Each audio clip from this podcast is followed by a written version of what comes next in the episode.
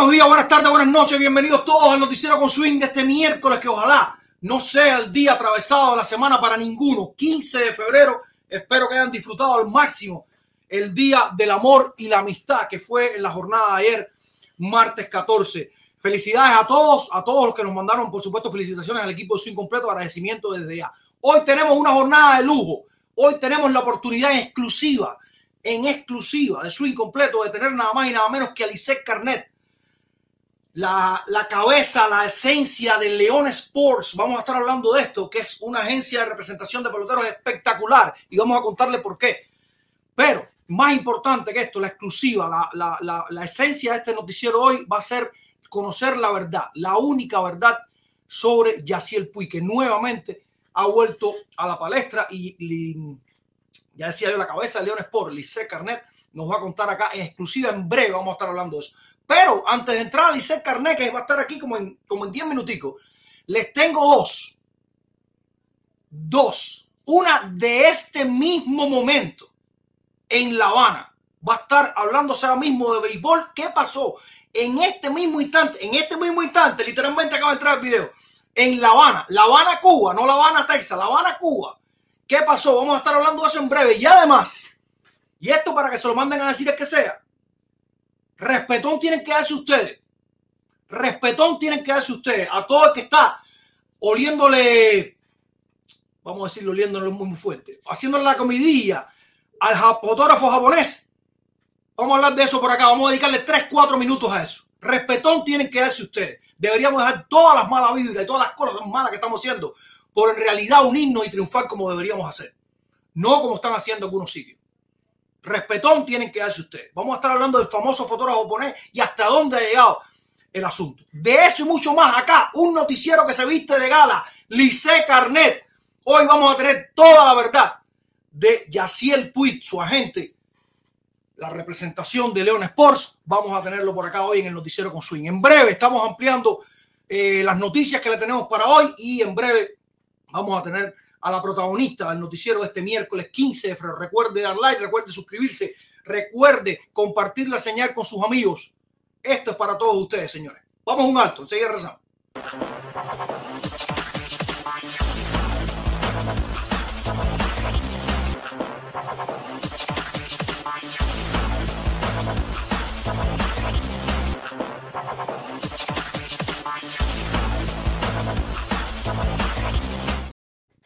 Bueno, pues sí. Eh, rapidito, Ronald Acuña Jr. ya se sumó al sprint training. Eh, la, mayor de las, de las intrigas de ayer, vamos a decir, fue que Aaron Josh también se sumó al sprint training. La mayoría de los peloteros ya están ahí al sprint training ya moviéndose. Ya. Pero la comidilla de ayer fue que Aaron Josh ayer estuvo practicando en la primera base de los Yankees. Tamañón tiene. Tamañón tiene para eso. Lo único que yo diría que me choca un poco es que es un crimen eh, desperdiciar ese brazo que tiene Aaron Josh en primera base. Pero eh, es una cosa que pudiera verse venir en el futuro. Un pelotero que va a estar posiblemente toda su carrera sin discusión con la franquicia más importante del béisbol, los Yankees de Nueva York. Posiblemente la transición a la primera base sea una cosa que debe estar a llegar bien pronto, sobre todo para que la ofensiva siga, siga eh, brillando por encima de todo lo demás y que el pelotero esté un poquito más cuidado. En la primera base va a estar un poquito más cuidado que en las carreras que dan los jardines, etcétera, etcétera. Esto no, no es nada oficial, no es nada oficial. Solo estamos diciendo que ayer trascendió y fue la comidilla del béisbol de grandes ligas. Aaron Josh eh, entrenando en la primera base de los Yankees de Nueva York. Entonces, ¿qué pasó en La Habana? ¿Cuánta gente conectado? 200 y tantos conectados. Bien tempranito, bastante gente. ¿Cuántos likes hay? Déjame ver cuántos likes porque me dijeron que me están maltratando con los likes. No puede ser 32 likes.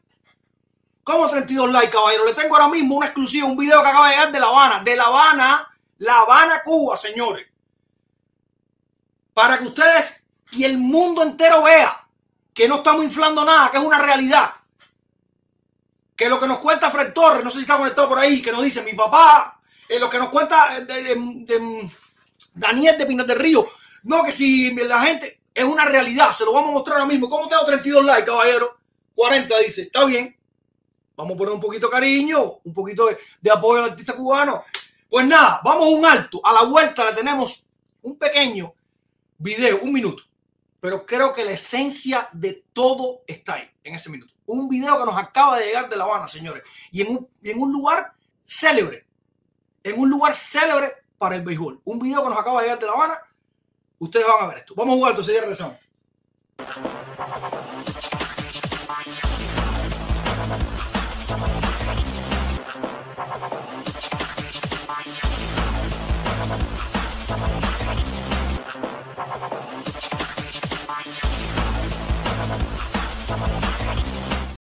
Bueno, nos acaban de mandar este video de La Habana, señores. Tengo la invitada por ahí dando vueltas. A ver si me permite tres minuticos para darle esta información a la gente.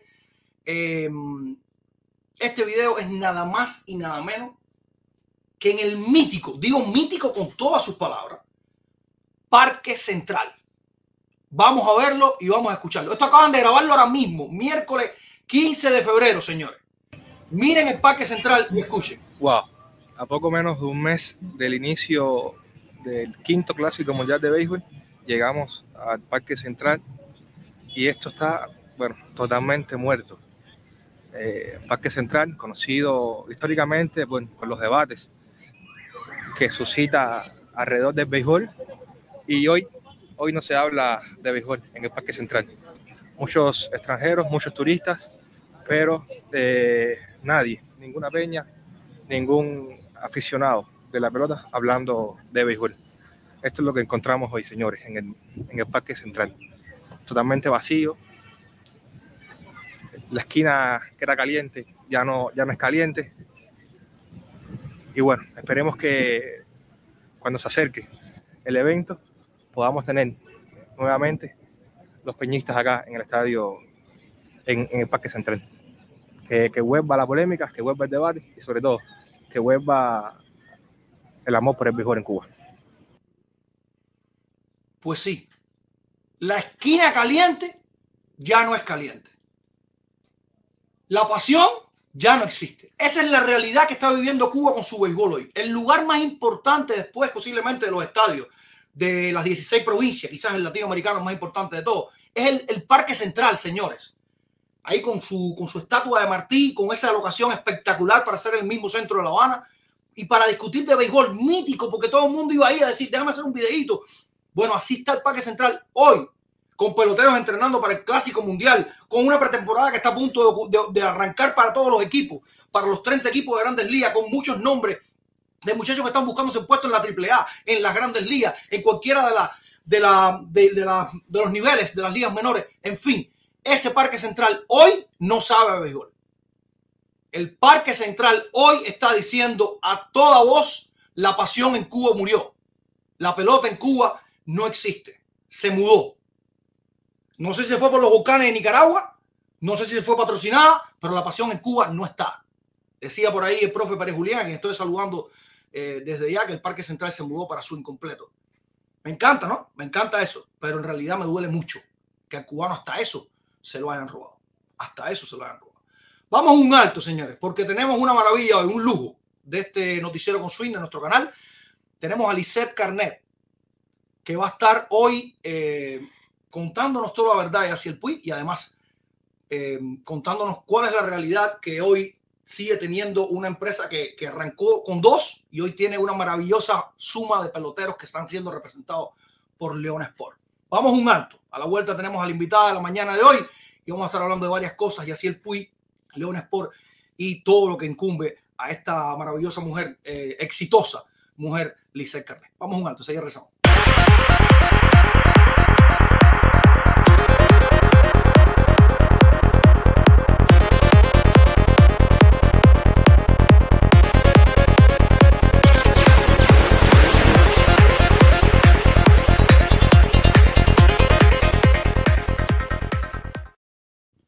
Buenos días, Lisa, ¿cómo estás?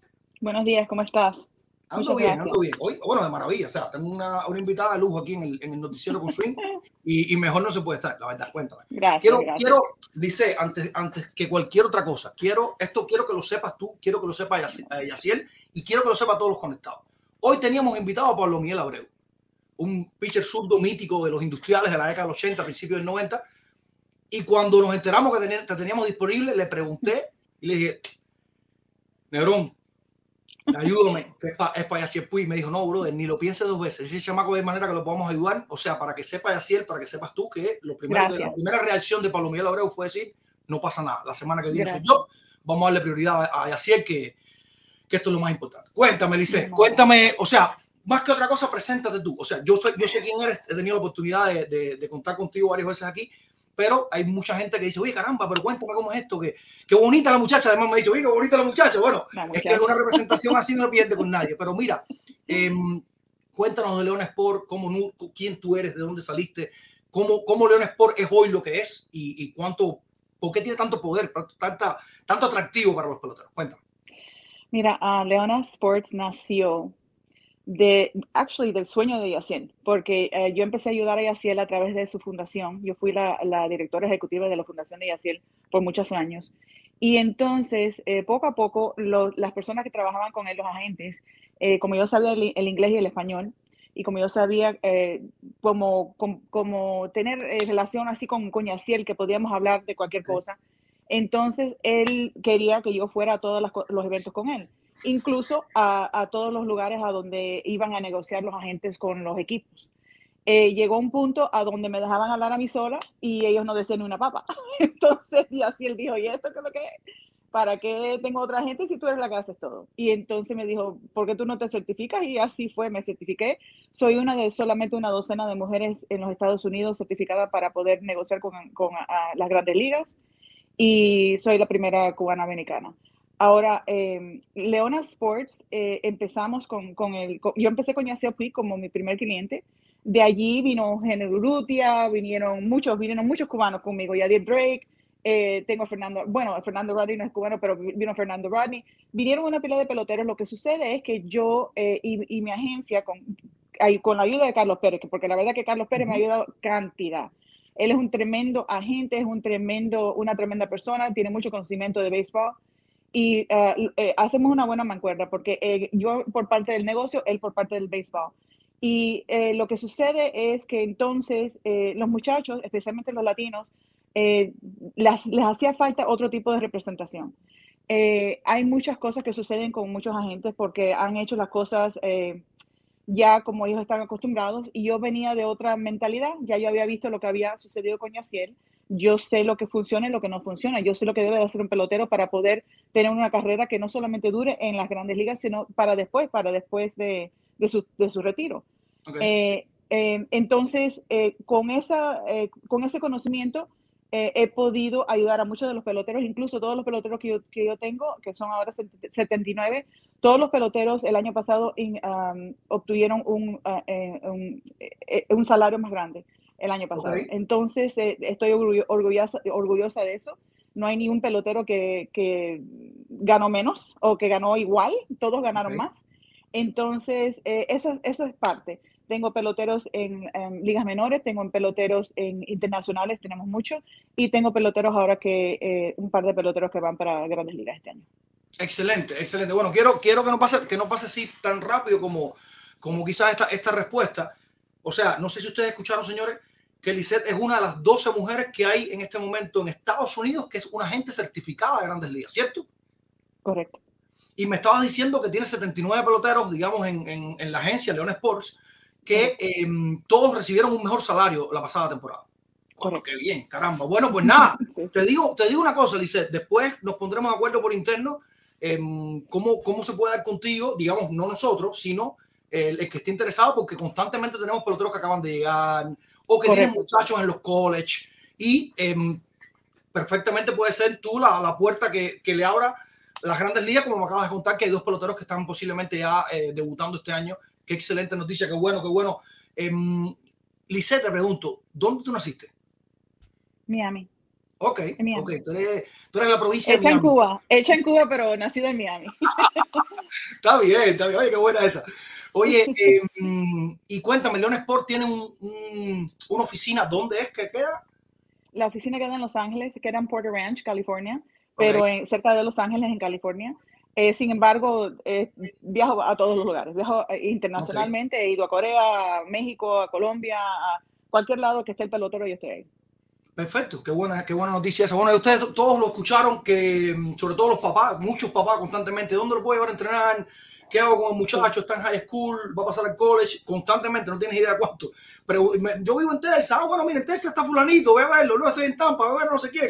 O sea, Sí. y, y con Carlos ni hablar, o sea, Carlos también nos ha ayudado mucho también con esta, con Sí. esta guía de para dónde, para dónde mandar a la gente, con quién puede entrenar. Eh, Tremendo conocimiento tiene Carlos. Sí. Sí, sí, no, genial, genial. Aparte, un tipo muy, muy, muy alegre, constantemente tú lo ves que está muerto de la risa, disfrutando la vida. Sí.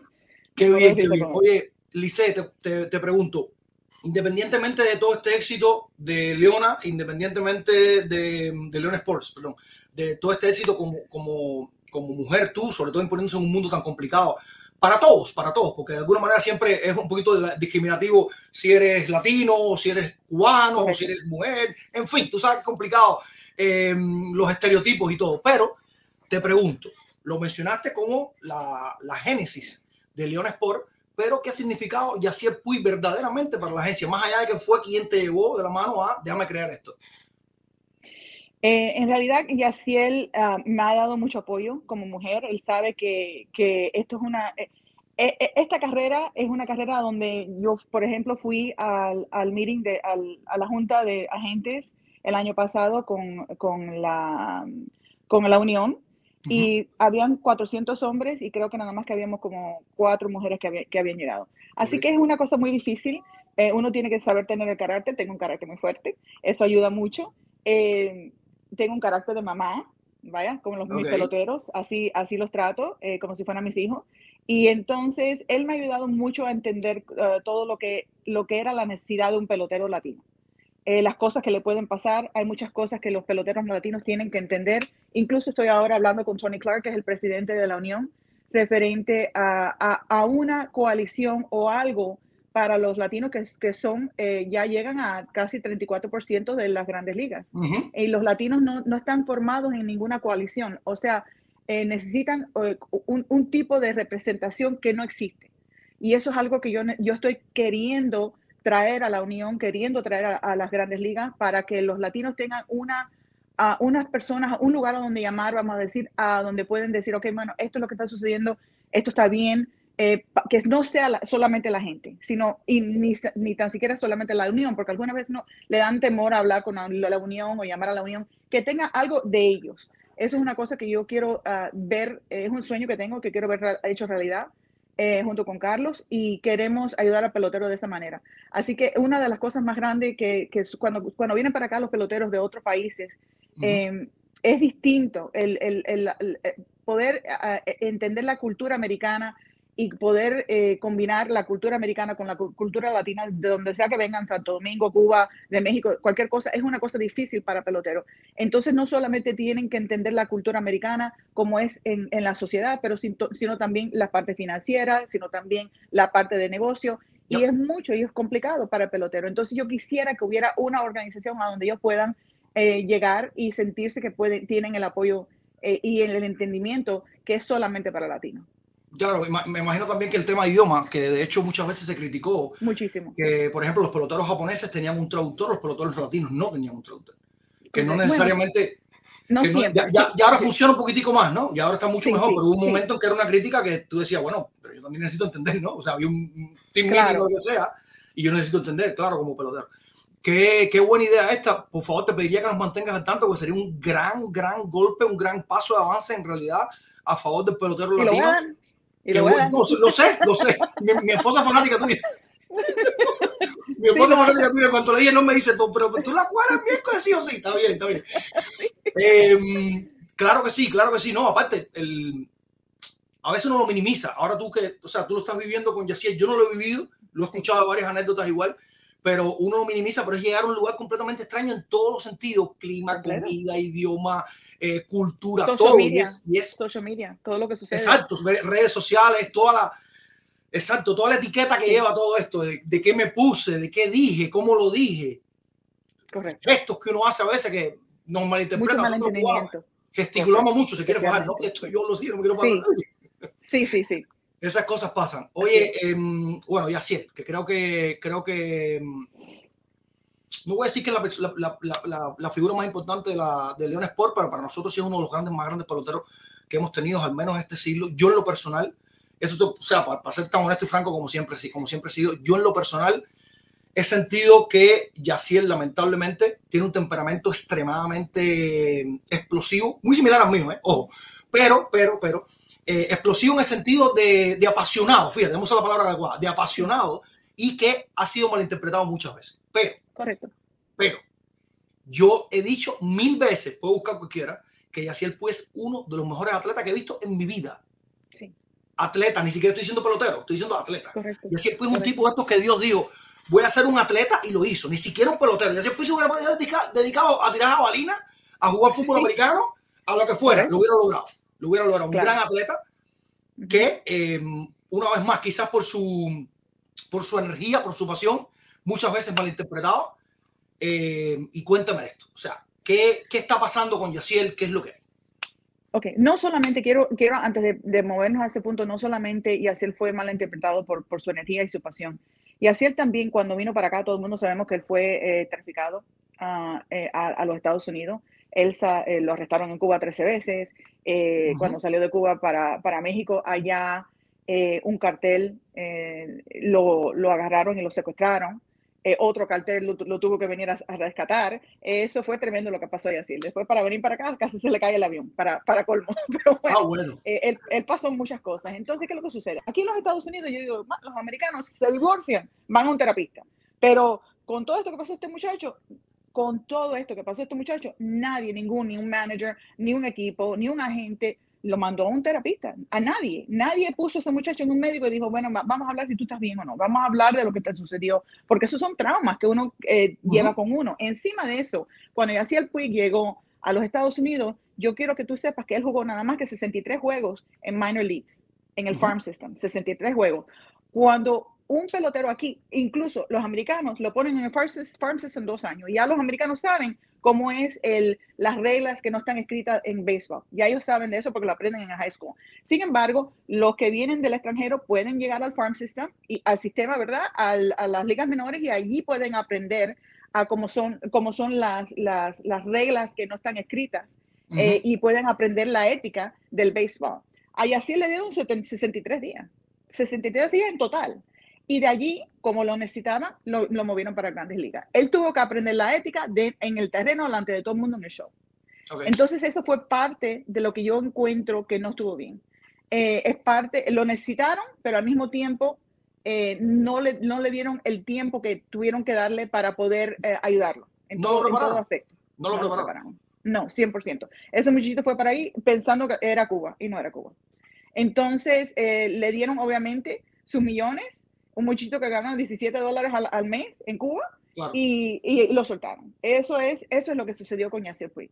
Eh, cuando yo vi en su vida eh, que ya eh, poco a poco me pude estar acercando a él, que él me tuviera confianza, porque de verdad era un, un potro salvaje, Yasser. Oh, yeah. Era un, sí, de verdad. Entonces, que poco a poco me, me- le gané la confianza, yo me di cuenta que Yasser necesitaba eh, otra, otro tipo de, de, de, de ayuda y lo llevé a, a los doctores de MLB. Y ahí fue donde nosotros nos entendimos que Yacir tenía ADHD, que muchos de los motivos que él estaba tarde era porque, es porque él no entiende el, el reloj, las horas como nosotros la entendemos, porque no tenemos, nosotros tenemos una parte en el cerebro que nos ayuda a determinar las horas. Él no tiene ese, eh, eh, el, el, esa, eh, eh, ese, lo que Esa percepción nosotros, del tiempo. esa percepción del tiempo, sí. No, no, no tiene esa percepción de, de tiempo y eso es parte de, de su condición.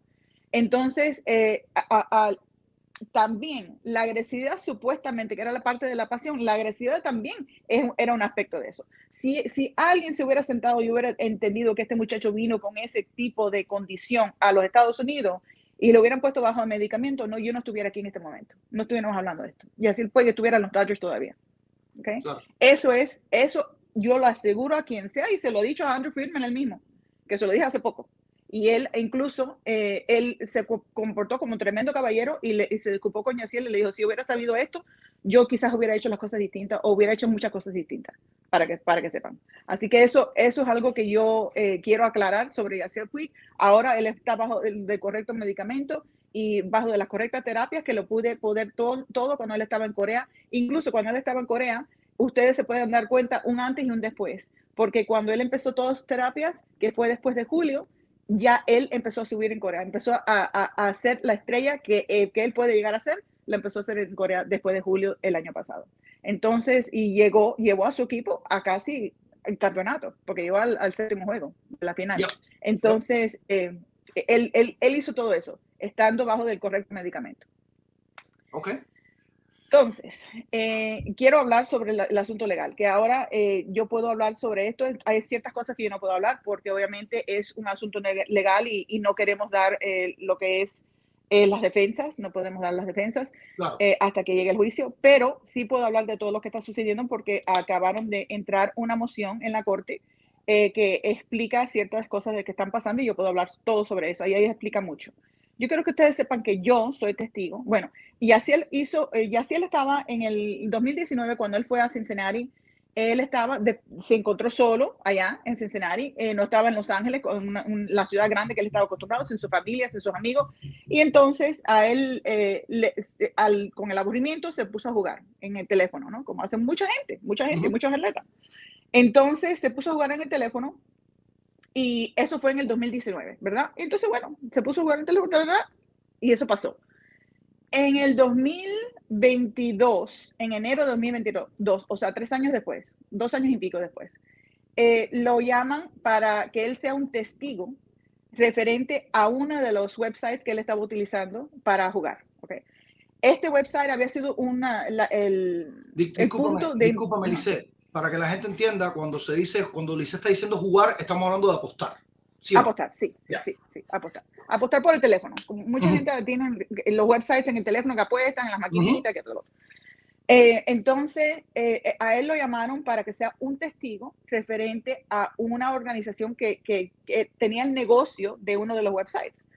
Entonces, eh, él dijo, ok, bueno, déjame, él llamó y resulta ser que lo querían el 2 de, el 2 de febrero creo, o en el 7 de febrero, y ya le iba a estar en, en Corán por ese tiempo. Entonces él llamó a, a un abogado que él tenía, que no era abogado criminal, que lo había ayudado con cosas civiles, y le dijo, mira, eh, tengo que ir, ¿me ayudas con esto? Porque como le habían dicho que nada más que era una, una simple entrevista, que no había era más nada, que era un testigo solamente, entonces dijo, bueno, puedo llevar a cualquiera, y se llevó al abogado civil, el abogado civil le, le consiguió el, el- la entrevista esa en enero, y ellos fueron.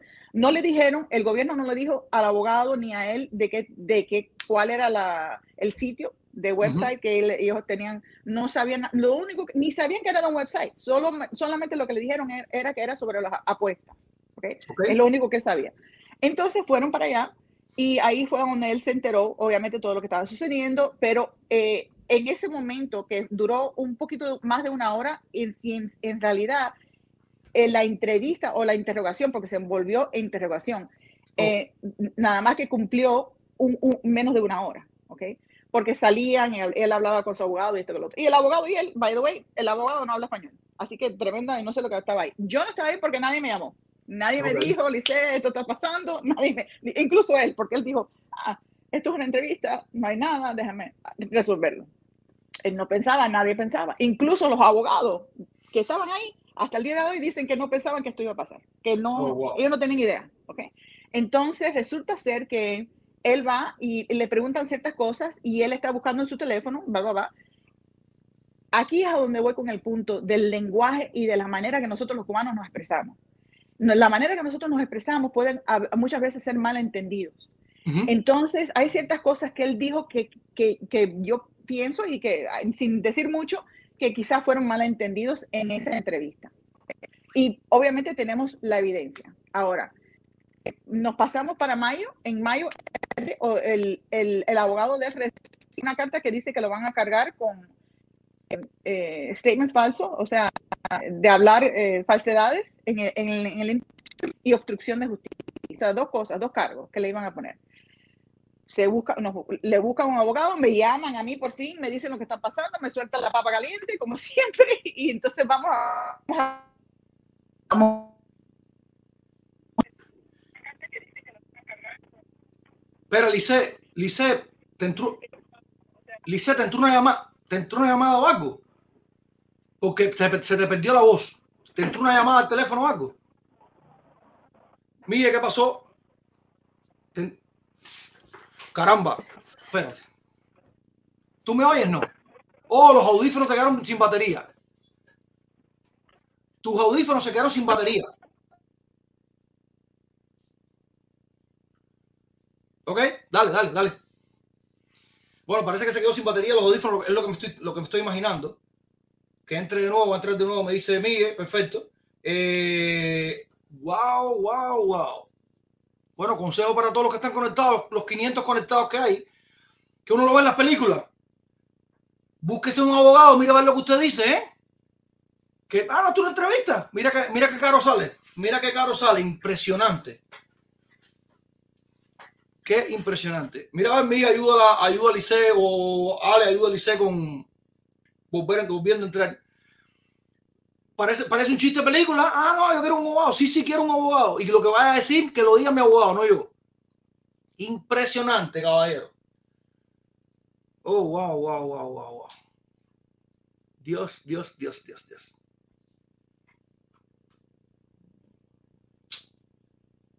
Dice Manoli Junior, el FBI está atacando las comunicaciones. no creo, no creo, no creo. El FBI no está monitoreando, pero para otras cosas, para otras cosas. Oye, em, en lo que entra Lice, decirles que tenemos un, al final, cuando des- despidamos a Lice, que, que la tengamos, o sea, completamente por acá, que terminemos de, de enterarnos todo esto que está pasando tan, tan complicado, les tenemos otra cosita que queremos hablar con ustedes, pero ahí está Lice, a ver, ya, dale, cuéntame. Qué bueno. Ok, no sé a dónde, a dónde quedé, por favor. Estábamos hablando de... Eh, no, eh, de- nos, nos quedamos en la parte en la que las cosas que dijo, que finalmente volvieron a citarlo, esta vez con una, como con una denuncia, ¿no?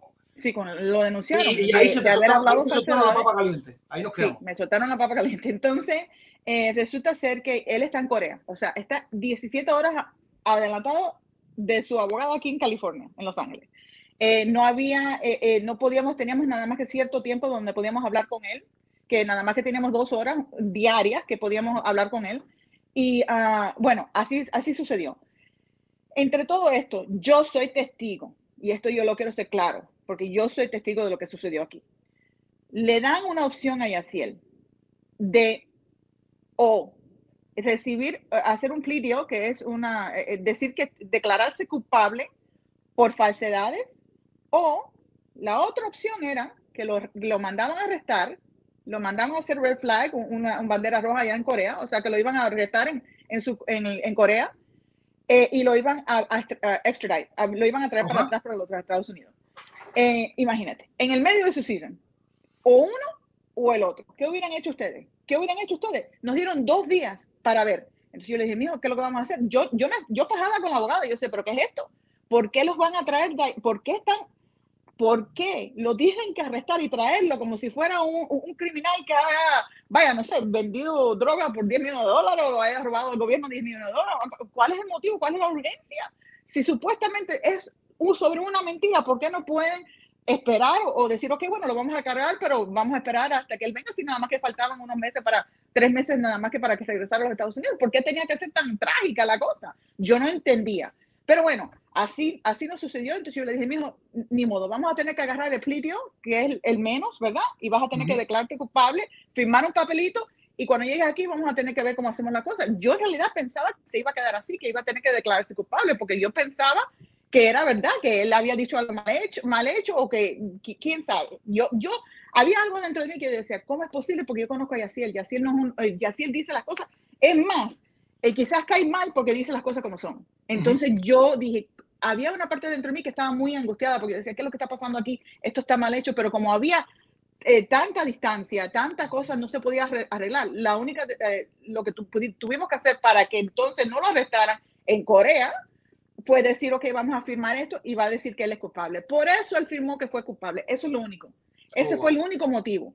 Fue una obligación que tuvo entre escoger aquí y escoger allá cualquiera lo hubiera hecho, porque yo fui la que le dije. Yo, creo, yo creo que yo también hubiera hecho lo mismo, porque ponte a pensar, extraditado, preso en Corea, no, pero o sea, eso yo creo que es mucho más escandaloso. Claro, claro. Y, además que, todo el mundo escucha que las cosas feas que pueden suceder, pero eso en otro, en otro país, ¿verdad? Entonces, eh, él, él, dijo, pero y él, y si él no hay, nunca ha tenido un problema así, ni, ni nada de eso, entonces dice, pero ¿qué es esto? Dice, dice él estaba azorado. Entonces, eh, eh, eso sucedió así. Cuando él llegó, por fin, él se declaró, yo fui con él, se declaró culpable ahí delante de la jueza. bueno, no se declaró culpable, disculpa. No llegamos allí, porque lo que sucedió, él, llegó y se presentó delante del tribunal y dijo, ok, bueno, yo estoy aquí, me vine a presentar para los cargos, que esto, que lo otro. Y ellos, el gobierno puso por todos los periódicos y así él fue, fue arrestado, se declaró culpable por haber dicho mentiras. Lo pusieron por todas partes. Soltaron un press release. Qué cosa que yo dije, wow, ¿qué es lo que está pasando aquí?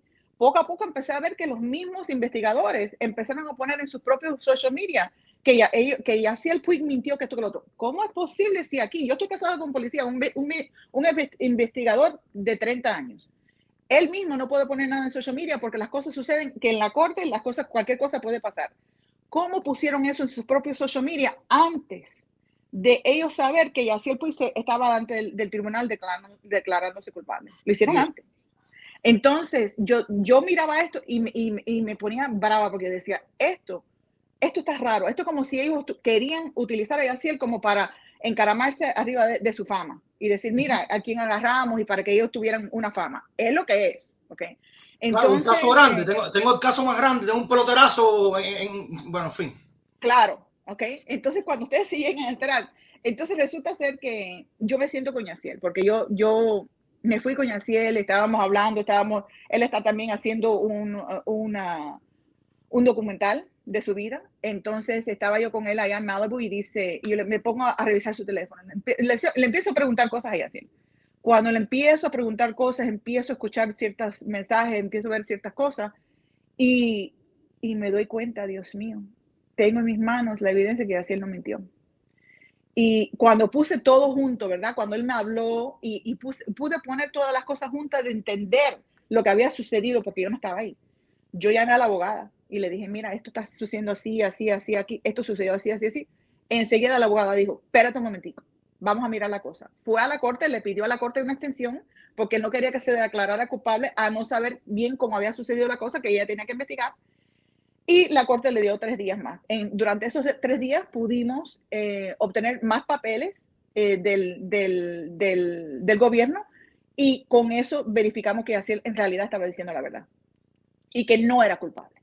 Y lo teníamos en las manos. Qué bueno, Entonces, eh, con eso se declaró no culpable. Nosotros quisimos llevarlo al gobierno, le dijimos al gobierno, tenemos pruebas, queremos hablar con ustedes. También hay cosas aquí que están muy feas de la manera que están, vaya, esas eh, publicaciones que hicieron, eh, las cosas que están pasando, de la manera que le dieron nada más que a él una, un, un, una, un choice, ¿verdad? una decisión que tomara entre firmar que era culpable y arrestarlo. O sea, no le dieron otra opción. Entonces lo forzaron a declararse culpable, eh, de cierta manera.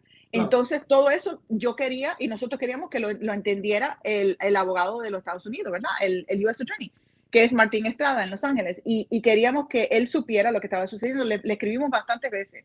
Le, le, pedí, yo a los mismos investigadores les dije, mire, este, este muchacho ha, tiene, ha construido una organización grandísima que se llama la, la funda, que es la fundación de él, de, uh, de Wild Horse Foundation. Ha ayudado, eh, eh, durante COVID, él dio más de un millón de libras de comida a las comunidades. Oh, eh, él, este es un muchacho que ha ayudado mucho y que le están quitando todo, o sea, con esta, esta gran publicidad, nosotros tenemos, ya yo tenía listo venir para acá a hablar con dos equipos de grandes ligas. Y así él había hecho tan increíblemente bien que ya teníamos dos citas con dos equipos. Eh, no pudimos tener esas dos citas con los dos equipos porque cuando salió esto, eh, las grandes ligas dicen tenemos que ver ahora qué lo que va a suceder porque esto es una papa caliente, ellos no saben lo que está pasando. Entonces, también perdimos el contrato de Corea, que yo tenía un, contrato de Corea grandísimo, mucho más grande de lo que él estaba, lo que él estaba recibiendo este, año. Entonces, eso ya estaba en la mesa, lo quitaron de sobre de la mesa. Todo le pasó, le quitaron toda la manera de poder eh, ganarse su vida de poder mantener a su familia, que él mantiene a toda su familia, a su madre, a sus hermanos, a su papá, a sus hijos, a, las ex eh, eh, mujeres. Él mantiene a todo el mundo. Le quitaron la manera de poder mantenerse. ¿Por qué? ¿Por qué? A, mí no me cabe en la cabeza que, los Estados Unidos puedan hacerle eso a alguien. Es, es, irracional, no es justo. Los Estados Unidos tienen que ser justos. Y yo les hablé a los, a los investigadores, incluso un, un investigador me dijo a mí, él le pagó a alguien para venir para acá por los Estados Unidos. ¿Con qué? ¿Con los 17 pesos que le estaban dando en Cuba? ¿Con qué? No, eso no fue así. Fue un agente de aquí, de los Estados Unidos, que lo buscó a él, que lo mandó a buscar, que pagaran por eso. Porque aquí mucha gente sacaron lucro de Yaciel Puig. ¿Ok? Entonces, eh, esas son las, las eran como un, una, yo vi como un odio de parte de los investigadores contra Yaciel. Y eso me, me, incomodó. Esto estoy diciendo toda la verdad. Yo no sé a dónde yo voy a llegar, pero este es lo que está sucediendo y este es mi país. Mi país tiene que ser un país que a mí me enseñaron que mi país, en los Estados Unidos, es un país que es justo, que, que todo el mundo está, eh, lo ven por igual y eso no es lo que está sucediendo aquí en este momento. Ahora déjenme decirle, seguimos, descubrimos, nos, nos dan cierta cosa que tenemos que descubrir lo que tiene el gobierno supuestamente contra él, ¿verdad? Y nos empiezan a mandar todos los papeles. Ahí descubrimos cierta cosa muy, muy curiosa. Había no sé cuánto, docenas de personas blancas y, no, y no negras, ¿verdad? Que habían eh, entrevistado para esta situación, que no tiene nada que ver con Yaciel. Vuelvo y repito. Yaciel no, no lo están cargando por jugar, eh, ¿cómo se llama? Ilegalmente. Por apostar ilegal. Por apuestas ilegales, no. Él está acusado por mentir supuestamente. Eso es lo que él está acusado. Más nada. Fue un testigo solamente. Él no tenía nada que ver con este equipo ni organización, que, by the way, aquí cualquiera, por eso no, y, no fue Yaciel el único. Yaciel, fíjense que era, es, el más, es, la, celebridad más pequeña que ellos habían entrevistado. Porque las, las, otras personas que están envueltas son mucho más grandes que Yaciel. Mucho más grandes que Yaciel. Con mucho más poder que Yaciel. Y, y no, eh, ellos, a ellos no lo, no lo cargaron. Pero déjenme decirles lo que está sucediendo. Entonces, eh, nosotros eh, recibimos todas estas, todas estas ah, pruebas de parte del gobierno y ahí nos damos cuenta de una cosa. Habían tres personas de color hasta, hasta el día de hoy que nosotros hemos podido descubrir porque todavía estamos esperando muchas cosas que ellos nos están mandando. Tres personas de color. Entre todos los las docenas de personas que eran, estaban entrevistados en este caso, ¿verdad? Solamente hay una cosa que se llama aquí el 1001. El, el 1001 es un derecho que se les lee a las personas para, para decirle, mire, si ustedes me mienten, yo lo puedo arrestar. ¿okay? Es como si fuera un derecho, ¿verdad? se dice leerle el 1001. El 1001 dice, si tú me mientes durante esta, esta, entrevista, yo puedo utilizar todo lo que tú dices contra ti y te puedo cargar por, por mentir. Ok. ¿Saben qué? El 1001, nada más que se lo leyeron a las personas que eran morenas. a los tres morenos le leyeron el 1001. A nadie más. ¿Qué quiere oh, decir eso? Que ellos piensan, ellos piensan. Sí, es una discriminación directa. es una discriminación directa, es un estereotipo de discriminación directa, claro. 100%, 100%. Ellos piensan que la persona negra va a mentir, tiene predisposición por, para mentir. ¿Ok? Ahí eso no va conmigo. Ahí eso no va. Cuando, cuando la abogada empezó a mirar esto, dice, esto luce mal, esto luce mal. Nosotros teníamos a un abogado, yo enseguida agarré un abogado civil grandísimo de aquí de, los- de- de California que se llama Lawrence Middleton. Él es un señor que era, eh, incluso está, era el, el jefe de, de- de división del criminal de, de California. Y resulta ser que cuando lo agarramos a él, vienen los investigadores, vienen el- el- esta oficina, ¿verdad? De, de US. Attorney que están acusando a Yaciel y nos dicen que no podemos tenerlo a él como abogado porque eh, había un conflicto de interés. Porque como él era antes el, el, chief, el criminal chief que él tenía en el 2017, cuando empezaron a esta, esta investigación, que él era el jefe en, ese- en aquel entonces. Me quitaron al señor. Pero cuando, como a las mujeres cubanas no se le puede hacer ese daño, porque cuando nosotros nos pican, nosotros reaccionamos de una manera muy feroz. Claro. Yo agarré, yo agarré mi Google, yo agarré el teléfono y, y me de la rabia, yo dije, el mejor abogado de los Estados Unidos para los, los derechos de las personas morenas. Salió Ben Crump. Ben. Crump es el, el abogado grande aquí de los Estados Unidos para los derechos civiles de las personas, de las personas morenas. Lo llamé. Le- lo llamé, empecé, porque entre todo esto, agarro yo también, porque yo no me, no me salgo de Google para ver, cómo- para, ver cómo yo estoy ayudando a Yaciel en este, en, esta, en este aspecto, porque ya me estoy dando cuenta que esto es una injusticia. ¿Y quién está de parte de él? Si yo no hubiera estado aquí, a él lo meten preso. Si yo no hubiera estado aquí, él, mismo, pobre muchacho, él no sabía ni lo que estaba sucediendo, él hubiera dicho que él era culpable cuando no era culpable. O sea, es una, es una injusticia tan grande y me duele tanto que esto puede suceder a cualquier persona, a cualquier pelotero latino, porque le puede pasar a cualquiera lo que le pasó a Yaciel. Y, y, y, y no tener a alguien que diga, no, espérate, estos son tus derechos. Este, no es solamente tener un abogado, porque el abogado la tiene y es fenomenal, pero ella no habla español, ella no entiende la cultura cubana. Entonces, eh, ahí fue donde yo me metí y empecé a revisar muchas cosas. Una de las cosas que yo revisé fue que encontré que esta misma oficina, la misma oficina que está a, a, diciendo que así él mintió, ¿okay? que está formando todo este lío, esa Sí. misma oficina, uno de los abogados que trabajaba adentro con ellos, los acusó de racismo y de discriminación. Ah, bueno. De adentro de sus paredes. De adentro de sus Oh. paredes. Entonces, eso salió. Ustedes lo pueden hacer Google. Ahí está. Puesto para que todo el mundo vea públicamente. ¿Qué pasó? Esta oficina eh, eh, hizo cero, no sé cómo se dice eso, eh, resolvió ese caso en agosto del año pasado. O sea, no fueron, no lo llega- dejaron llegar a juicio. Le, le- le hicieron cero y llegaron a un acuerdo en agosto del año pasado. O sea, ya no es cosa mía. Ya es alguien que está adentro diciendo, esta gente están hablando mal de las personas que son minoridades. Estaban hablando mal de los latinos, estaban hablando mal de, de las mujeres y estaban hablando mal de las personas morenas. Entonces,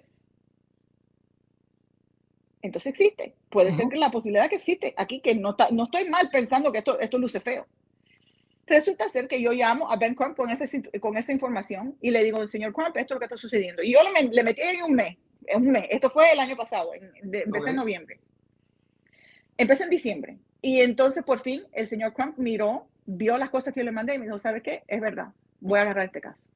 Y él se puso en el caso ahora de Yaciel y lo está, lo está eh, ayudando y apoyando por la parte civil, ¿verdad? Que no tiene que ver ahora, él está ahora, incluso en el sábado hizo una rueda de, rueda de prensa con nosotros para explicarle a las personas y al público y, y pedirle, implorarle al abogado, que es el, ah, el US Attorney, Ujú. la oficina del abogado de los Estados Unidos, que mire este caso, que nos abra las puertas, que nos deje presentarle la, la evidencia que nosotros tenemos.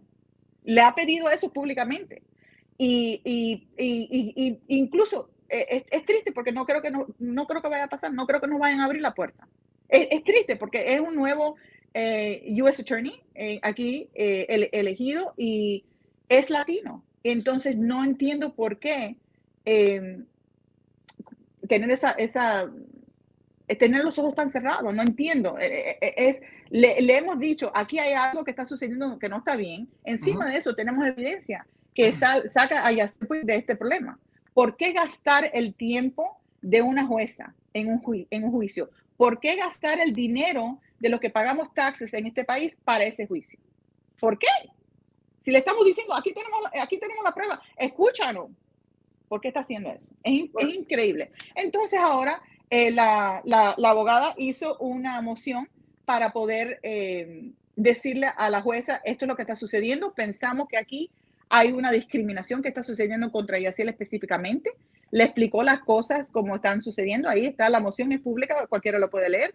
Y, y ahora estamos esperando que la jueza decida eh, qué es lo que va a suceder, porque estamos pidiendo que nos entreguen ciertos papeles. Le estamos pidiendo cinco años de pruebas de cómo ellos, cómo ellos tratan a las personas, cómo ellos hacen, leen el 1001, a quién se los leen y cómo ellos tratan a las personas de, de, color.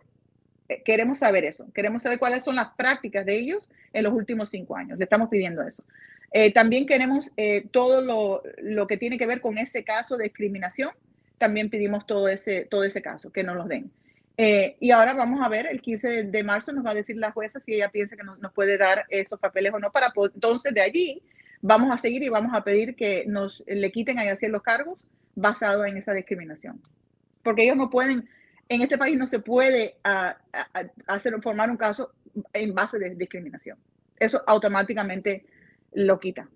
Entonces ese va a ser el próximo paso. Wow. Bueno, eh, la, buena noticia que el que este abogado tomó el caso. La muy mala noticia es lo mal que han llevado todo. Que, que Dios. Te digo una cosa, fíjate.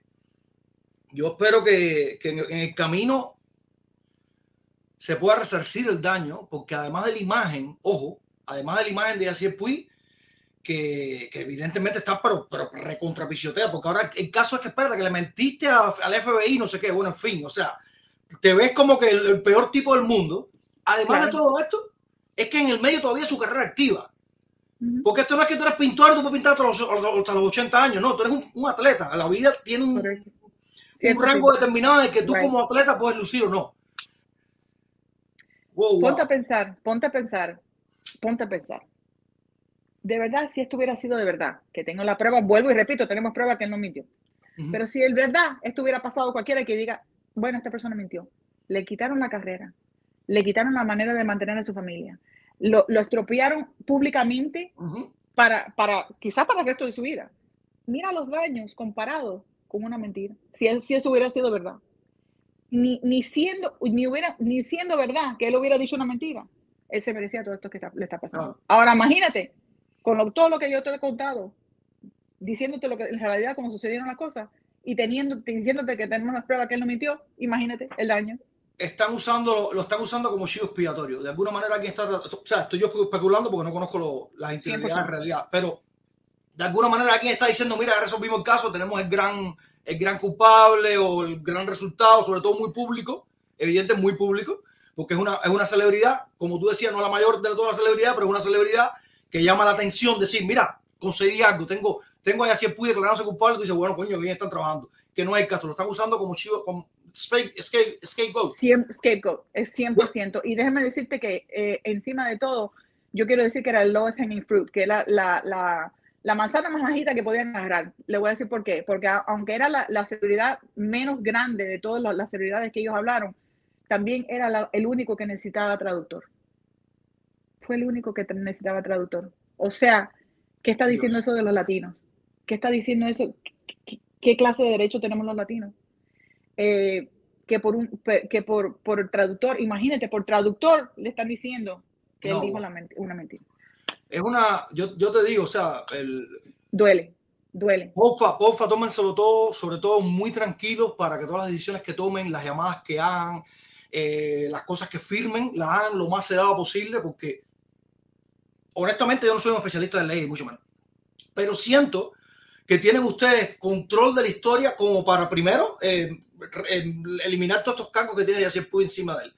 Segundo, para limpiar su imagen y de alguna manera buscar resarcir los años, porque te reitero, Corea, Corea dijo, no, no, no, no vienes más. Corea, imagínate aquí, uh -huh.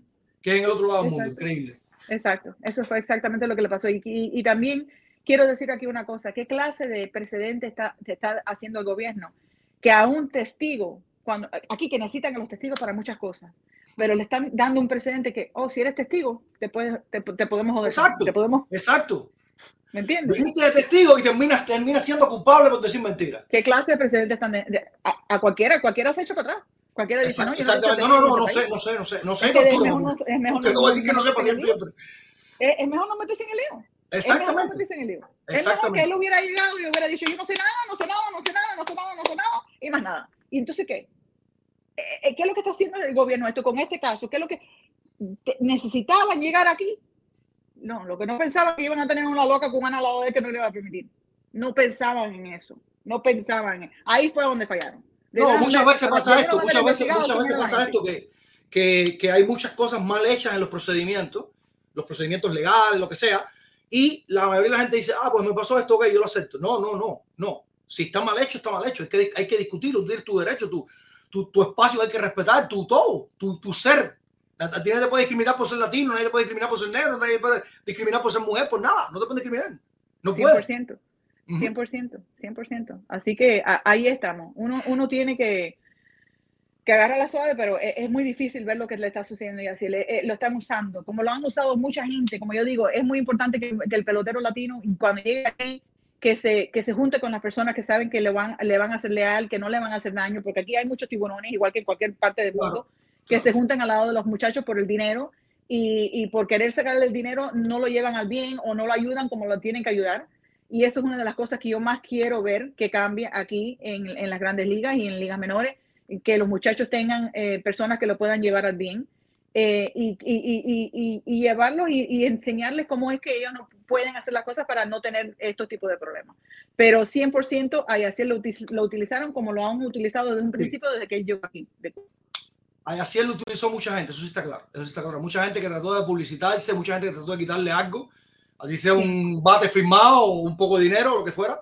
Eh, hay mucha gente que utilizó así, pues eso estamos claros. Eh, es lamentable, el, que es como tú decías, y lo hemos hablado varias veces, es venir con 20 dólares que te ganas en un mes a convertirte en millonario de la noche a la mañana. Muchas veces le hemos preguntado, incluso los peloteros, ¿cómo es el cambio? ¿Cómo, cómo se siente de pronto no llegar y decir, coño, mi, mi, mi- budget es este para comprar tres o cuatro pullovers, a llegar y decir, me puedo comprar la tienda entera si quiero? Un ejemplo, ¿no? Claro, no saben, no saben. Y no solamente eso, de Cuba uno llega y en Cuba todo el mundo se habla, todo el mundo se ayuda, es otro tipo. Y aquí vienen y dicen que es lo mismo, que puedes hablar con cualquiera, que todo el mundo es de buena gente, buen corazón. Y eso no es así, Ajá, eso no es así. ajá. Entonces, eso es una de las cosas que yo le digo. Y así todavía tiene esa niñeza dentro de él, que él habla con cualquiera, que él es amigo de todo el mundo. Él todavía, ahora que está empezando a, a darse cuenta, wow, yo, yo tengo que, que tener, cu- ahora, ahora, que yo tengo que tener cuidado, a quién le digo qué, con quién hablo con quién, Claro. a quién confío. Claro. Ahora, Es muy lamentable, es muy lamentable lo que está pasando con Yaciel. Y, y te pregunto, Lisette, eh, o sea, dentro de lo posible, porque evidentemente ahora mismo el marco legal debe ser la esencia de todos ustedes, incluso la de Yaciel. ¿Hay alguna, hay mentalidad o hay algún enfoque en que Yaciel se mantenga jugando pelota en algún lugar? ¿Juegue en México, Sí. en Dominicana? Sí, ok. sí. No, no puedes decir más que esto. Sí, ya, estoy. No. ok, está bien. Qué No, bueno, yo, qué no, bueno. yo, tengo, yo estoy en todas partes. No, no, Qué no, bueno. porque la cosa, la, la verdad es la verdad. ¿Verdad? Y la verdad te Claro. va a limpiar. Entonces, eh, sí, ese muchacho, y sí, y, y yo, yo voy a regresar algún día a hacer Puig a, lo- a las grandes ligas. Eso va a suceder. Dios, Dios te oiga, Dios te oiga, porque suceder. yo, yo, lo- yo lo Porque no, lo merece. Lo no, merece. pero aparte, no es solo que lo merece. Te digo más, te digo más, te digo más. Yo, yo no quiero, no quiero ponerme en la postura de la, de la, de la pena. No, no, no, no, no. Las grandes ligas necesitan a un Jesse Puig. A 20, 100%. 30, 40 Jesse Puig. Jesse Puig es un gran animador. Primero es un gran atleta, lo digo ahorita, insisto. Y además es un gran animador. Ujú. Y así Puig usted puede tener la postura que sea. No, me cae mal por lo que fuera, por lo que fuera. Aún así, es un pelotero que no le Es puedes quitar los ojos encima. Ojalá tuvieras No. 20 así en cada equipo. Puy es un Sí, pelotero que es un pelotero los que, lo que la gente dice, de los que tú tienes que pagarle entrada para eso. Y así Claro. Puy a los peloteros tú dices, yo voy a ver a Yaciel Puy, voy a pagarle entrada para ir a verlo. Porque es un tipo que no le así. puede quitar los ojos encima, o se, o se tira contra una cerca, o se roba una base, o parte un bate. Cualquier locura va a hacer Yaciel Puy. Es, un- es una, le hace falta a las grandes ligas. No solo un Yaciel Puy, sino 20 Yaciel Puy, en realidad. Claro, estoy com- claro. completamente convencido de esto. Sí, así es, así es, y así será. Lo que pasa es que tenemos que pasar por este momento. Claro, eh, las claro. personas tienen que entender, las, las grandes ligas tienen que ver que es demasiado lo que está sucediendo. Primero lo castigaron por supuestamente las, las, las acciones civiles que él tuvo, que aquí cualquiera en este país, que eso es otra cosa que quisiera yo cambiar por empezar, que aquí cualquiera puede decir, oye, él me hizo, me, me, me pisó en el pie, le voy a meter un sub. Aquí cualquiera puede decir cualquier cosa y le Claro. meten un sub. No tienen que ir a la policía para nada No, no. meten un sub y ya eso es cosa como si fuera de verdad. ¿me Yo no estoy- la cosa no es así. yo no estoy al nivel de Yacir Puig, ni, ni lo estaré nunca posiblemente, pero, pero yo tengo un cuidado enorme con lo que yo digo en cualquier lugar que tú no tienes idea. Claro. Porque aquí cualquiera se ofende de cualquier cosa, de cualquier cosa, y más nosotros, porque tenemos una manera de hablar. El- por ejemplo, un ejemplo, un ejemplo. Nosotros la palabra mulato lo usamos mucho. Hay un ron que se llama mulata. La palabra mulato es una palabra ofensiva en los Estados Unidos. Sí. Existe tal cual. El mulato es mulato, mulato, mulato. Y es una palabra ofensiva. Una, fíjate, tenemos una botella de ron que dice ron mulata, fíjate. O sea, lo usamos incluso hasta comercialmente en Cuba. Y es una palabra ofensiva aquí. O sea, hay que tener un cuidado Claro. enorme, porque cualquiera, claro, lo digo yo, no pasa nada, pero lo dice así, pues, ah, mira, y así pues, como está burlando fulano. 100%. Y han Exactamente. agarrado así una pila, una pila de veces. Una Exactamente, pila de veces, porque él dice, pero ¿qué dije? ¿Qué es lo que yo dije? Y exacto. entiende. Y es lo que estoy tratando de hacer, por eso yo quiero hacer esa organización con la Unión para ayudar a los peloteros Hace mucha que falta. no entienden. Hace mucha falta. Hace mucha 100%. falta, Lice. Lice, el. Caramba, eh, no, no sé hasta dónde tú lo puedes apreciar, pero lo que tú creas que podemos hacer nosotros por ti, por Yacier Puig, incluso por esta, por esta idea de los peloteros latinos, estamos aquí para lo que haga falta. Estoy hablando en serio. Así sea retuitear algo, así sea tenerte en vivo aquí, tener a alguien aquí en vivo. En serio, estamos aquí disponibles para lo que sea, porque siempre hemos sido muy, muy defensores de la verdad. Siempre hemos sido muy defensores de la verdad. La gente no le gusta a veces, no- la gente no está preparada para oír la verdad, pero, eh, Sí. pero lo que haga falta, en serio, que estamos eh, siempre. Quiero, quiero, gracias. no quisiera que te fueras, por favor. Igual lo puedes hacer por internet, no tienes que hacerlo público si no quieres, pero nos gustaría en serio que nos digas cómo acercarnos a ti, no yo, sino los, los que están interesados, porque he visto como tres mensajes en el chat. Tengo mi hijo, o sea, que es una cosa común contigo aquí hoy más todavía. Tengo a mi hijo que es hijo de tal pelotero, creo que, que vi un squee por ahí o algo así. Tengo a mi hijo que es sobrino de tal pelotero, nieto de tal pelotero. ¿Cómo lo encamino? ¿A dónde lo llevo? O sea, de alguna manera, para saber cómo podemos tocar las puertas de León Sport, que ha tenido tanto éxito, decíamos 79 peloteros el año pasado, que lograron, o sea, que León Sport logró subirles el salario, dos de ellos que están ya camino a las grandes ligas, un- o sea, todos, porque se ven en redes sociales, todos es orgullosísimos de la representación que, que propone León Sport. Ese era el comentario, que está grandísimo. Eh, eso, ¿cómo llegamos a ustedes? ¿Cómo tocamos la puerta para que la gente pueda? Pueden, gracias, pueden comunicarse conmigo, Lisette Carnet, a, través de cualquier red, so- red socia- red social, eh, Facebook, eh, Instagram o eh, Twitter. También pueden ir a leonasportsagency.com o lisettecarnet.com y me pueden, se pueden comunicar conmigo a través de ahí. Ok, ahí está tu, Twitter, tu cuenta de Twitter, de hecho, la están viendo en, en- en pantalla. Perfecto. Eh, pues nada, ya saben, por favor, sin, sin pensárselo mucho, la contactan, que ella le va a hablar clarito, clarito, como nos habló aquí. Y le va a decir, haz esto, lo otro, coge para aquí, coge para allá, llama a este, hazte un video, no sé, no sé, lo que sea que te, que te va a guiar. la- la- no, porque a veces te, te dicen, no estoy de tal lado, bueno, hazte un video, quiero ver lo que tiene, porque. Ah, y esta es la página web, que la, yo, yo La de hecho, en estos días la estaba viendo. Esta es la página web. Tengo que todavía poner todos mis jugadores ahí, no he podido, no he tenido tiempo de, han sido tanto que tengo que, que traer más, eh, poner más fotos ahí de mis jugadores. Ok, 79 peloteros, eh, se dice fácil, pero son 79 peloteros que hay que responder por ellos de la misma manera que estamos respondiendo por Yacir Puig. O sea, hay que ser mamá de, 100%. no, de unos cuantos pollitos, hay que ser mamá de unos cuantos pollitos, qué bien, Sí. qué bien. Oye, eh, Lice, el, el béisbol, que no te- te- o sea, ya sé que eres cubano y por ahí viene una parte de la respuesta, pero el béisbol, ¿cómo llegó a ti? El béisbol, ¿cómo llegó a mí? Ujú. De esa manera, de a través de Yaciel. Eh, Oh, en wow. realidad, mi esposo, mi hijo, eh, mi hijo eh, tiene 16 años, él, él es pelotero, él es pitcher. Eh, mi esposo eh, le encanta el béisbol, fanático de los Yankees. Entonces aquí yo en realidad no le prestaba mucho, mucho, es, es la realidad. Yo no le prestaba mucho caso al béisbol, no me, no me gustaba, soy una, una mujer que me gustaba mis cosas, mi pintura, mi cosa y estar en, mi, en, mi, en mis cosas, no me gustaba el béisbol. Eh, la, la primera cosa, la primera vez que yo me acuerdo, yo estaba bajando mis escaleras y mi esposo tenía eh, puestos los Dodgers. Y ahí estaba, estaban hablando de que a Yaciel Puig lo habían bajado, lo habían mandado a AAA. Ujú. Y yo no sabía, yo había escuchado a Yaciel Puig, yo sé que era un tremendo cubano aquí en los, en Los Ángeles y que esto y lo otro, pero no le hacía mucho caso. Pero cuando yo vi que lo bajaron de AAA, yo dije, eso no es justo. Eso no es justo. Y me, como que algo me tocó adentro. Y le dije a mi esposo, eso no está bien, eso lo están haciendo, eso no está, lo que están haciendo no está bien, eso está mal. Y mi esposo me miró y dice, ¿y esta qué? El béisbol, ¿qué es lo que le pasa a ella? Y esa fue la primera vez. De allí lo llegué a conocer, en, fíjate que a donde yo lo conocí a él fue en un evento que estábamos ayudando, estábamos recaudando dinero para ayudar a los niños que tienen disabilidades y que están discapacitados. Y, y él estaba ahí hablando, y yo estaba ahí como, como, un, un- como, una, como un guest. Y resulta ser que ahí lo conocí y de ahí entonces empezamos a hablar y habl- hablamos de la fundación y entonces fue cuando él después al año me contrató para lo de la fundación. Así fue como yo empecé en realidad con el béisbol y querer el béisbol. Y entonces me di cuenta que a la, a la hora de la hora, esta parte de ser agente no es, uno no tiene que haber jugado a béisbol, uno no tiene que, vaya, hay muchas, muchos reglamentos, obviamente siendo certificado uno tiene que saber toda la manera que funciona y cómo hacer, ¿verdad? El negocio eh, dentro, de, dentro de las grandes ligas, pero en realidad lo que hay que tener es pasión para el ser humano, ¿verdad? Porque estás eh, representando a seres humanos y hay que tener oh, cierta labia para poder negociar. Y eso, las dos cosas que tenía yo me sobraban. Así que ese es el motivo que yo estoy en el beso.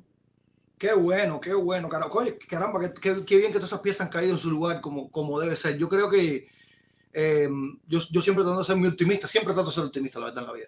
Hay veces que no, hay veces que te dan un golpe muy duro y te cae, lo que hay que levantarse y decir, Sí. bueno, vamos para adelante. Claro, Pero me siento, me siento también hasta, hasta representado, vaya, me atrevo a decir, me siento también representado con todas estas ideas que tiene, que, que te repito, ojalá que todas se den y, te, y sé que lo quieres, lo quieres lograr a todo, pero lo que haga falta, lo que haga falta, el empujoncito que tú creas que nosotros podamos dar, aquí estamos, verdad, porque me siento muy representado. Porque a todos nos pasa esto, claro, en un terreno de béisbol, siendo millonario es un nivel mucho mayor, es más magnánimo, por decirlo de alguna manera. claro. Pero todos nos pasa esto, todos luchamos con llegar el primer día y pedir una hamburguesa que era picante que tú no sabías que era picante. Y tú dices, "Coño, Claro. o no sabías, no sabías inglés, no sabías leer el menú, qué sé yo, cualquier locura, Sí. ¿entiendes? Es así, Sí, es que sí. es así. Sí, es verdad, es así. Oye, me siento, me, siento, me siento un cubanazo de verdad hoy con esta, con esta entrevista. Me siento muy complacido por, por, por haberte tenido por acá. ¿Hay algún mensaje que quieras mandarle a la gente? Están proponiendo hasta matrimonio en el chat. Vaya, para que, para que te quede. No, yo lo que quiero es que la gente no, no deje de, de, de ver por ellos mismos, por las personas que están al lado de ellos. Yo, yo eh, el, el éxito, el éxito lo me dice la leona, porque no, no permito que pierdan los míos, ni permito perder yo. Yo no, no me gusta perder. Y me dicen la leona porque me fajo. Me fajo por la verdad, me fajo por Qué la bueno. noticia, me fajo y ahí estoy hablando. Entonces le digo, como le digo a mis hijos, como le digo a los peloteros, como le digo, que sigan, persistan. Que aquí el único que pierde es el que no sigue. El único Claro. que pierde es el que no sigue y no da otro paso. Así que eso es lo que, lo que quiero dejar saber a todo el mundo. Oye, Eliseo, un placer haberte tenido por acá. En realidad, hoy un placer. Las puertas abiertas el día que quieras. Tú lo sabías ya de todas formas, pero lo que haga falta. En Gracias. serio, aquí estamos para lo que haga falta. Y nada, desearte mucha suerte en todo este empeño. Si se nos ocurre a nosotros algo que creamos que te puede ayudar lo que sea, pues, pues te lo haremos llegar, por supuesto. Y los muchachos que, que también pregunten, también los mandaremos para Leones porque es un orgullo hacerlo. Gracias. Síganme, síganme por Instagram y ahí estoy poniendo yo hasta que me dejen. Voy a poner todo lo que está sucediendo con ese Puig. Hasta que me tape la boca. Pues apoyar a Licea, apoyar a me señor. tapen, porque entonces me va a pagar también. Muchas gracias por tu tiempo. Gracias. Apoyarte en todo lo que haga falta. Muchas gracias por tu tiempo, por supuesto. Y nada, saludos para ti, saludos para, para toda la familia y pues, bueno, para Yaciel y, y toda la familia, de hecho, de Leones. Pues. Gracias por estar Muchas por acá. Gracias. Vamos a un alto producción, que a la vuelta tenemos un par de cositas para cerrar. Plaza el Sazo hoy en noticiero, un lujo en realidad en noticiero. Tenemos un par de cositas, no se vayan, no se vayan, que tenemos un par de cositas para cerrar el día. Y eh, creo que merece, merece un tiempito eh, que hablemos el mismo idioma todos para que no, para que no se tergiverse la información y para que nadie venga a estar pidiendo respeto cuando tiene que hacer todo lo contrario. Vamos a un alto, enseguida rezamos.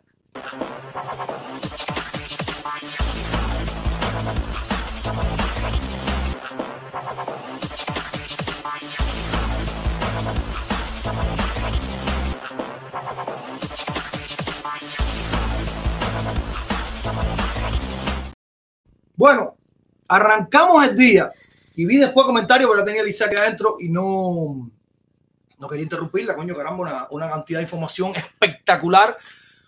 Pero arrancamos el día con un parque central en La Habana vacío. Vacío. Un parque central en La Habana que durante mucho tiempo fue y pudiera ser la cara del béisbol cubano. La gente hablando de béisbol, discutiendo quién es mejor, quién es peor. Pues nada, ese parque central hoy es el espejo de una Cuba, no solo del béisbol. Ese parque central hoy es el resultado de lo que ha hecho durante décadas el mal gobierno cubano contra nuestra pasión, contra nuestro deporte nacional, le guste o no le guste. Y digo esto porque hay mucha gente en el gobierno, en el ICRT, que en realidad no le gusta el béisbol. Usted debe saber esto. En la prensa incluso, que no les gusta el béisbol. Usted debería saber esto, le podemos dedicar espacio en otro momento. Pero hoy vimos un parque central vacío y me gustaría, puedo- quiero seguir hablando, no, no me pongas el audio ahora, solo ponga el parque central vacío. Producción, que se reproduzca el video para que la gente lo vea, porque hay gente que se conectó después, tenemos más de 500 conectados ahora mismo y arrancamos con 200. Un parque central, señores, en La Habana, ahí al lado de la Manzana de Gómez, al lado del Hotel Parque Central, al lado del, del famoso Paideo, lo como usted le quiera llamar. Este parque central totalmente vacío, apagado, triste, con el sol que quisiera tener yo aquí en el medio Conérico. Bueno, así anda el parque central donde nadie habla de béisbol. Y digo nadie tratando de generalizar, porque puede ser que haya una o dos almas todavía con ganas de hablar de pelota, diciendo esto yo lo quería mucho, pero me lo han robado. Ese es el, parque central que hoy ofrece Cuba. Un parque central que, insisto, pudiera ser tranquilamente la cara del béisbol cubano. La gente hablando, la gente apasionada, la gente con deseo, la gente con, con, con, con sueños, la gente apoyando lo suyo, con ídolos. Nada de esto está hoy. Ya no hay ídolos, ya no hay sueños, ya no hay deseos. Y voy a cerrar este pedacito porque voy a dedicarle tiempo a otra cosa ahora mismo. Pero voy a cerrar este pedacito con una analogía que rompe corazones. Les voy a poner, y le pido a producción que me ayude con esto, un video de un partido que acaba de ocurrir hace solo unos días. Oiga esto.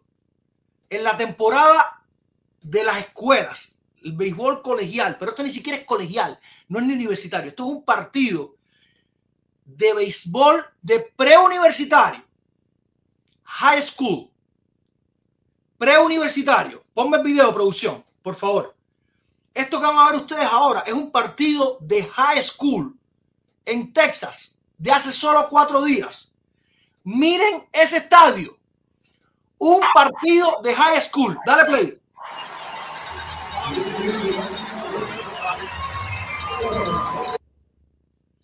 High school. Un preuniversitario, señores. Requintado hasta el techo. Repleto hasta la farola. Un partido de high school. El béisbol no ha muerto. Lo han matado en Cuba.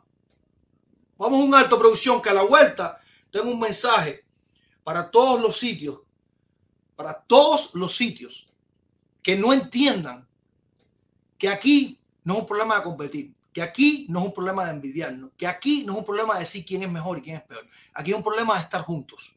Y toda vez que usted toma una postura que no es la de estar juntos, lo único que está haciendo no es solo destruyendo a sus contemporáneos, sino destruyéndose a sí mismo. Y se lo vamos a demostrar. Estoy hablando de fotógrafo japonés, que hoy tenemos muchas pruebas más para demostrarles a todos quién es el fotógrafo japonés y lo que ha hecho. Todo el que sabe de lo que estoy hablando, quédese porque le tenemos una joyita de lo que le vamos a enseñar. Vamos a un alto, siga razón. Mira,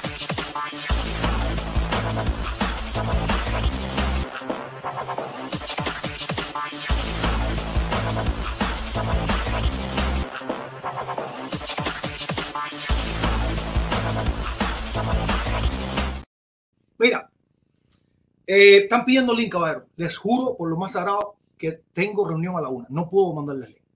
Pero podemos hacerlo el viernes sin problema ninguno. El viernes podemos entrar y formar la bronca que usted quiera. Y hoy aquí hay dinero. Si la gente que hay dinero quiere tomar esto, que lo tome. Rapidito. El pasado lunes mencionamos la desafortunada publicación, y utilizo la palabra que creo que es la más adecuada, la desafortunada publicación que tuvo una página de Facebook que se llama Por la Goma, celebrando a este fotógrafo japonés Yuki Oboshi como un cubano.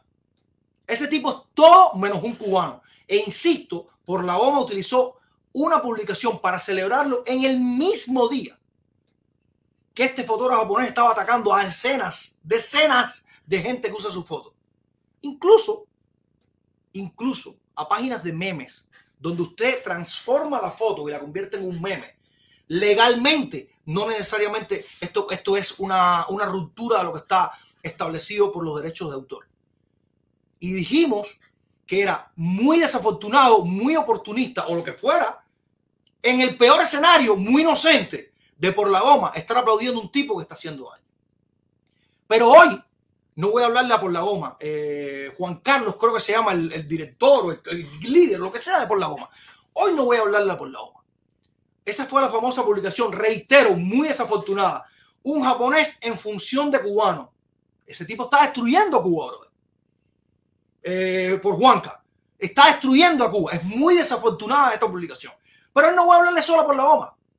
Le voy a hablar también a Pelota Cubana. Le voy a hablar también a todos los sitios que utilizan las fotos de este japonés.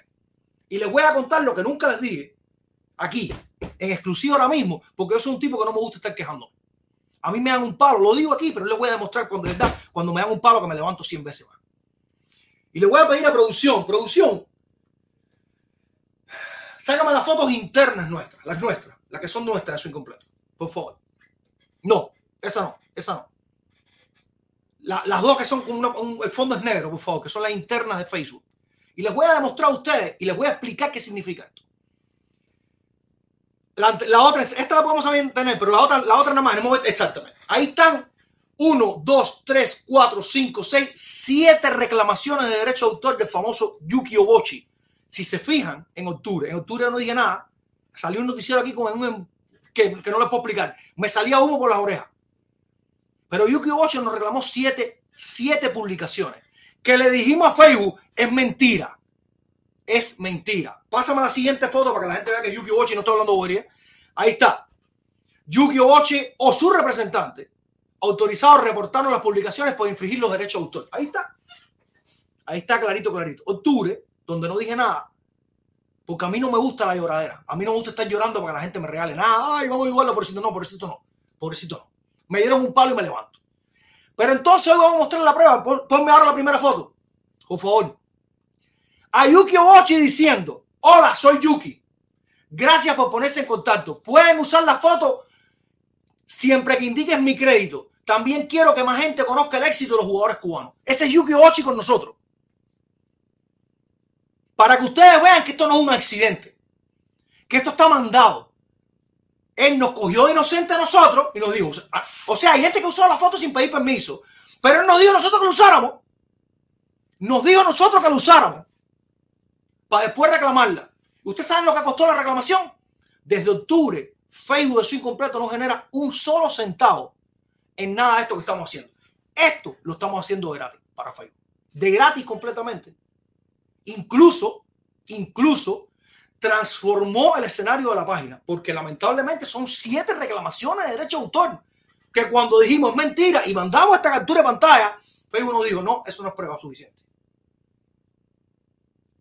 Facebook lleva meses sin hacer un medio, sin hacer un medio, y entonces me encuentro a Por la Goma y a otros cuantos sitios. Mencioné a Pelota Cubana porque alguien me mandó el otro día fotos de Pelota Cubana que también usa esto. Creo que Peleos Magazine también lo usa. Usando la foto de este tipo y a Por la Goma diciendo un cubano más. No. Este tipo está destruyendo a los cubanos. Y les voy a dar el consejo. Esto no se trata de quién escribe más lindo. Esto no se trata de quién escribe mejor. Esto no se trata de quién tiene un título universitario o quién no lo tiene. Esto se trata de estar juntos. La envidia, el oportunismo y todas las cosas que ustedes, los que sean que se quieran sentir identificados con esto, todas las cosas que ustedes lamentablemente han enfocado su energía en vez de unir, en vez de unir, deberían olvidarla. Y, como dice el refrán, cuando vean las barbas de su vecino Adel, pongan la suya en remojo. Ahí se los demostré a todos. A todos se los demostré. Obochi nos dijo que usáramos la foto. Y después nos la reclamó. ¿Por qué? Porque alguien le dijo, esta gente están en contra del gobierno cubano y de la ideología cubana. Y lo vamos a estar siempre. Con Obochi, sin Obochi, sin las credenciales de Venezuela, como sin dinero en Facebook, como sea. En el medio pecho. Yo tengo los huevos más grandes que cualquiera. Siempre lo vamos a estar.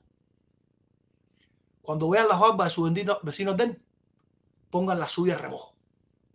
Así de simple. Toda esa mala energía que tienen, deberían utilizarla para crecer, para unir. Que esa es la burla que le permitimos al, gobierno, al antigobierno cubano ese que tenemos. Que no estamos unidos aquí. Que nos pasamos la vida compitiendo, envidiándonos, siendo oportunistas, hablando por detrás de los demás. La verdad siempre delante. La verdad siempre delante. Miedo. no hay. El miedo es verdad que crea la paz, pero una paz ficticia. ¿Tú sabes lo que crea la, la paz también? Luchar por tu respeto, luchar por los, los éxitos que tú tienes, luchar porque tu lugar sea aplaudido. Sigan viviendo con miedo, que el futuro no es bonito. Acá, siempre tranquilo, siempre tranquilo, convencido de que estamos dando lo mejor de nosotros cada día. Me estoy despidiendo por hoy. Sin más por ahora, soy Daniel de Malas y esto le duela a quien le duela. Esto es incompleto.